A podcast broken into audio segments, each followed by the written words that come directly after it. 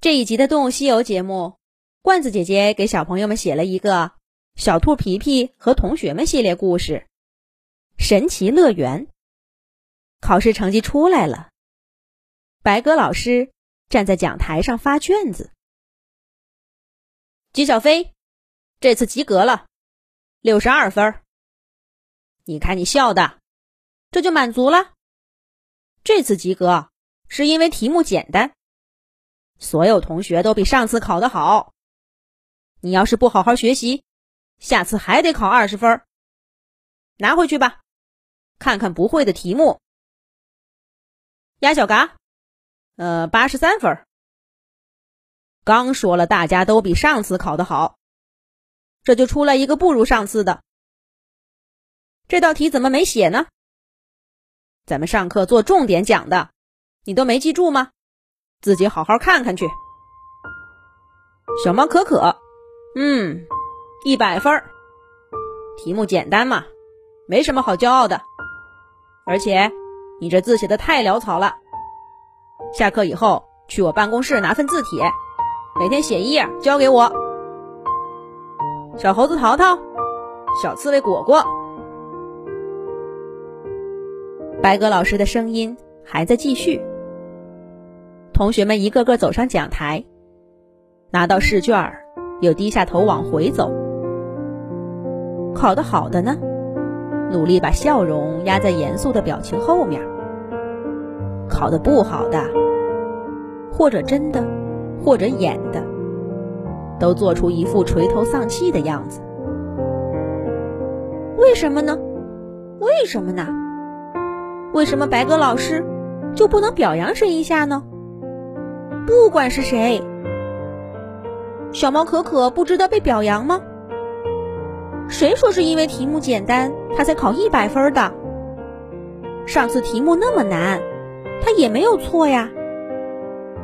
还有鸭小嘎，那道空白的题目，是因为考试的时候他突然肚子疼，实在没力气，才空下来没写的。要是写完了，他肯定能考九十多分。就是不知道这九十多分，在白鸽老师眼里，值不值得表扬？就连姬小飞，他虽然只考了六十二分，可是上次他考了二十六分呀。这段时间他真的努力学习了，我们都看在眼里。但白鸽老师大概只是看到，他还是倒数第一名吧。唉。姬小飞还耷拉着脑袋呢，很少见他这副样子。喂，皮皮，皮皮，你想什么呢？白鸽老师叫你呢。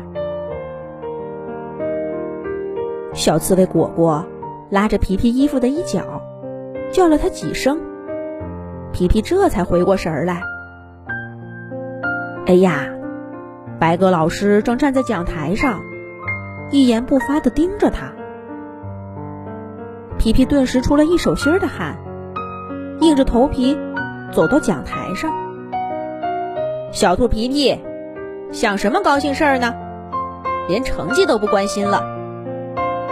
九十二分，离满分还差八分呢。你看看人家小猫可可都没自满呢。你这就回去把错题抄写两遍，明天上课前交给我。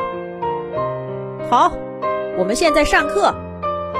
大家把书翻到第五十二页。小兔皮皮回到座位上，稀里哗啦的翻开书，跟上白鸽老师抑扬顿挫的声音。白鸽老师的课讲的真好，只要一拿起教鞭，他就变身成了一位故事大师，或者说像一位出色的演员。把大家的注意力都吸引过去，绘声绘色的讲着那些会出现在考试卷子上的故事。刚刚垂头丧气的同学们，都如释重负的抬起头，聚精会神的听着。那并不是为了应付下一次的考试，而单纯的只是被白鸽老师的讲述给迷住了。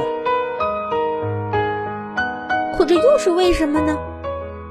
为什么除了讲课，白鸽老师就总是那么严厉呢？他笑过吗？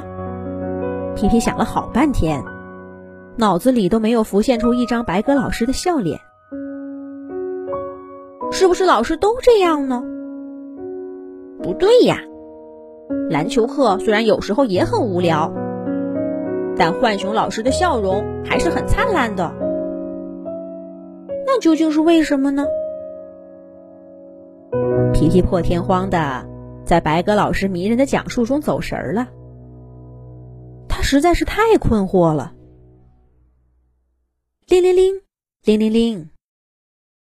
下课铃响了，又是小刺猬果果拉着小兔皮皮走出教室。不过果果要去上钢琴课，他们很快就分开了。